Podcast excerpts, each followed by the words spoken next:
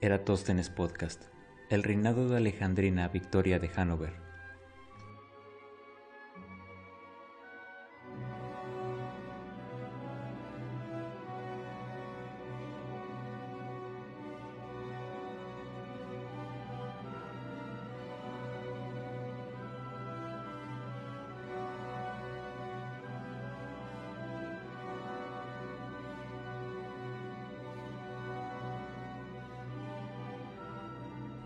Hija de Eduardo de Hanover, duque de Kent, Alejandrina Victoria de Hanover nace un 24 de mayo de 1819 dentro del Palacio de Kensington, en la ciudad de Londres, Reino Unido, siendo la última monarca de la Casa Hanover, la dinastía alemana reinante en Gran Bretaña desde 1714 hasta 1901, año de su fallecimiento. La reina Victoria, con 64 años en el trono, tuvo el reinado más largo hasta entonces en la historia de los monarcas británicos, luego superado por el de su tatarnieta Isabel II, coronada en 1953.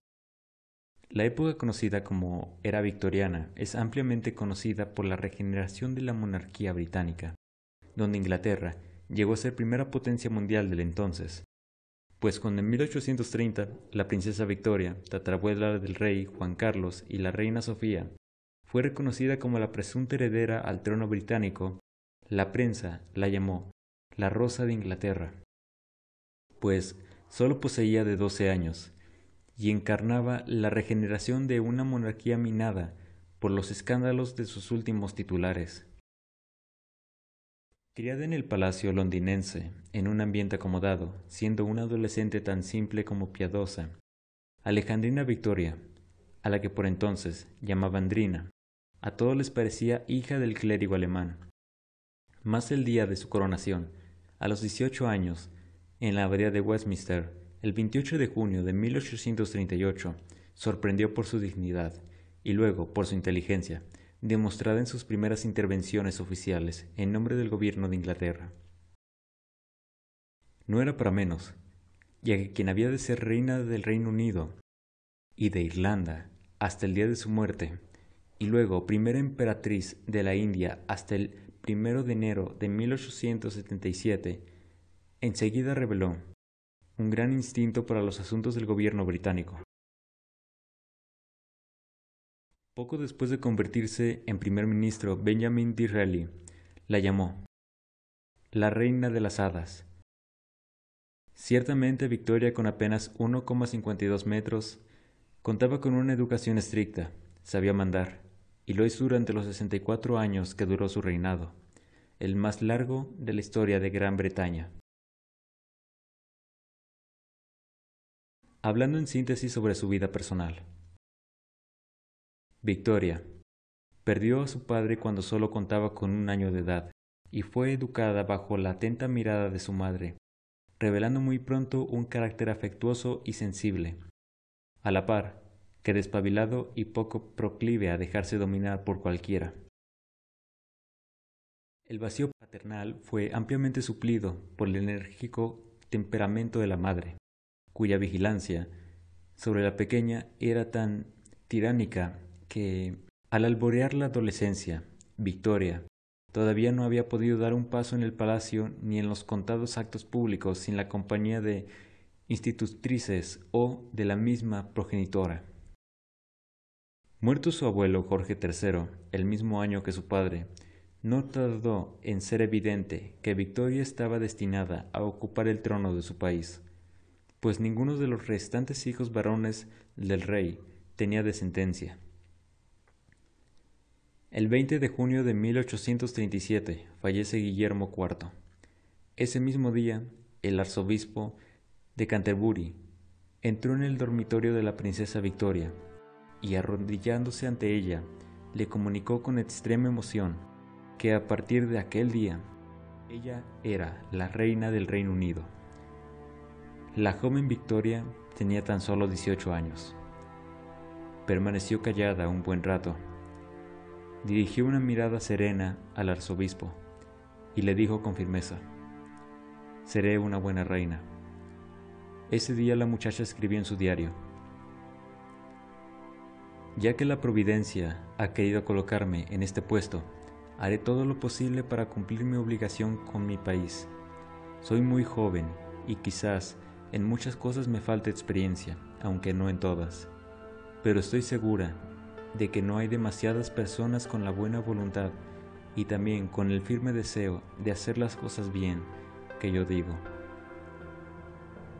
Victoria se casó en 1840 con su primo materno, Alberto de Sajonia, el cual se convirtió en un pilar de su vida y con el que tuvo nueve hijos, a quienes casó con miembros de distintas casas reales europeas. Victoria llegó a tener 42 nietos repartidos en distintas monarquías, por lo que también se le conoce como la abuela de Europa.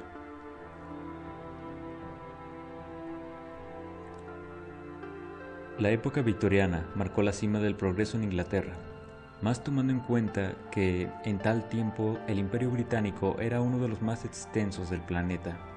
Abarcaba no solo los territorios de Inglaterra, Gales, Escocia y partes de Irlanda, sino además territorios ultramarinos de Australia e India, entre otros. Por lo que se trataba de una de las metrópolis más influyentes y relevantes de Occidente para el momento. Durante su reinado, el Producto Interno Bruto, el PIB, se multiplicó por 4 y el PNB creció en un 1,4% anual. Esto se debió en gran medida al suministro constante de materia prima de las colonias, las colonias británicas, que alimentó el desarrollo industrial iniciado en el periodo anterior. La industria textil, por ejemplo, dio empleo a casi el 40% de la mano de obra industrial en 1980, resultado de un rápido proceso de mecanización en el algodón y la lana. Entre 1840 y 1860, el índice de expropiación británico fue el más alto del periodo. Por otro lado, la revolución ferroviaria acercó los distintos rincones del país, permitiendo el desplazamiento de materias y personal a lo largo de grandes distancias, en un tiempo corto. Así Inglaterra pasó de ser un país rural a una potencia industrial en poco más de 60 años. Con un aumento enorme en los sectores comerciales de transporte, de minería e industria, teniendo así un desarrollo económico sin precedentes. Por otro lado, la ciencia también denotaba progreso, tanto como lo hacía el sector económico, pues durante el victorianismo la medicina evidenció grandes aportes de forma principal, con el inicio del uso generalizado de la anestesia. Y en Estados Unidos se empleaba el éter con fines odontológicos, un tipo de anestesia. También se empezaron a implementar los primeros anticonceptivos, descubiertos en 1865 por Joseph Lister, basados en fenol y gas carbólico. Gracias a ello, la tasa de sobrevida de los pacientes médicos aumentó notoriamente. También se respiraba un notorio entusiasmo por la tecnología y los saberes aplicados. Las ferias mundiales y la gran exposición de los medios del siglo fueron escenario de innovación, nuevas ideas y de nuevos proyectos. Un factor que distingue bastante la época victoriana es la arquitectura. La arquitectura de este periodo presenció un notorio renacimiento del gótico, que presentaba el interés por la modernidad y la continuidad cultural al mismo tiempo. Entre sus muestras más significativas están la reconstrucción del Palacio de Westminster, gravemente dañado en 1834 por un incendio que en manos de Charles Barry se erigió respetando los principales medievos de la porción intacta del edificio. Por tanto, esta arquitectura se interpreta como una muestra de continuidad cultural que se opone a los estilos de corte abrupto con los que engendró en su país la Revolución Francesa. Tras un largo y próspero legado reinado, Alejandrina Victoria de Hanover fallece el 22 de enero de 1901 en Osborne House, en su residencia de la isla Wade a los 81 años, a causa de una hemorragia cerebral, probablemente causada o agravada por la hemofilia la cual padecía.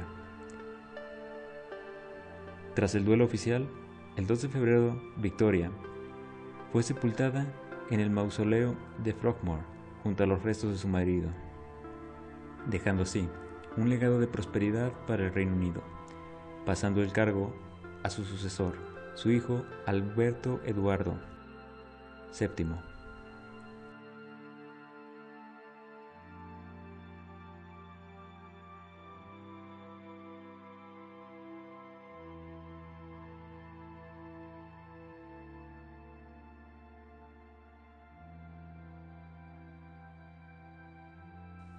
Eratóstenes Podcast, por una humanidad más sabia y superior.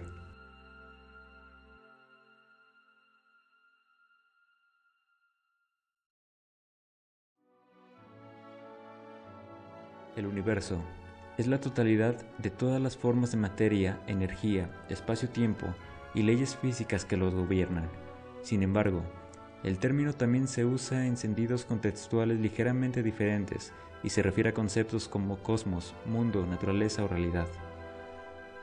Es ahora donde podemos tener una muestra de nuestro cosmos, para recordarnos nuestro lugar en el espacio y el tiempo, sorprendernos con sus astros, asombrarnos con sus maravillas, en arroba Quantum Space Shop.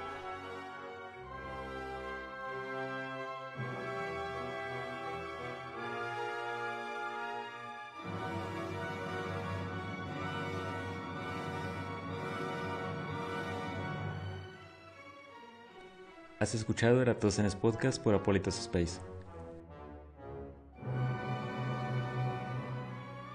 Es bueno amar tanto como se pueda, porque ahí radica la verdadera fuerza, y el que mucho ama realiza grandes cosas. Vincent William Van Gogh